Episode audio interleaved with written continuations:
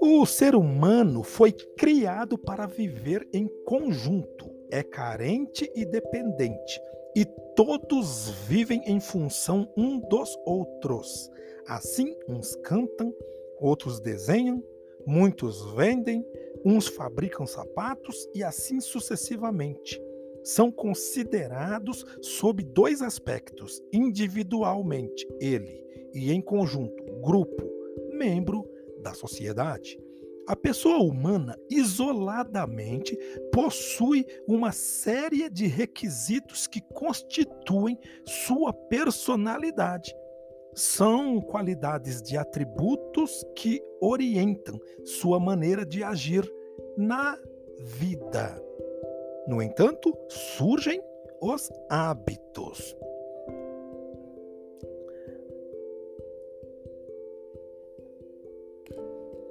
Os hábitos são bons ou maus. Quando bons, virtudes. Quando maus, vícios.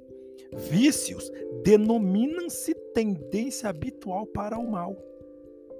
Vício é uma deformidade que causa anomalias no homem como um todo.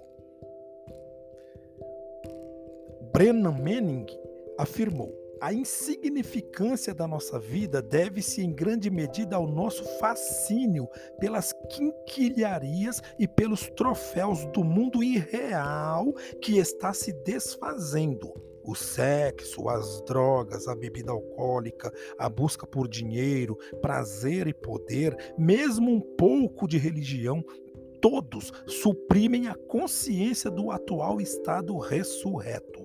Qualquer que seja o vício, seja ele um relacionamento sufocante, uma dependência disfuncional ou mera preguiça, embota-se na nossa capacidade de ser tocados por Cristo.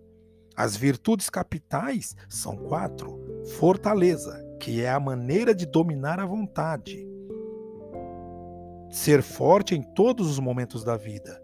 Esta Virtude se divide em tenacidade, que significa ser forte no querer e no realizar, e persistência, que significa procurar atingir o objetivo. A segunda virtude, justiça, é não prejudicar o direito do outro, dar a cada um o que é seu e viver honestamente, julgar com convicção. A terceira virtude é a prudência ou seja, ser cuidadoso, pensar antes de agir e falar, pesar e medir os atos, devido o resultado das consequências. E a quarta virtude, temperança, é a virtude pela qual nos servimos dos prazeres da vida moderadamente, sem excessos ou exageros.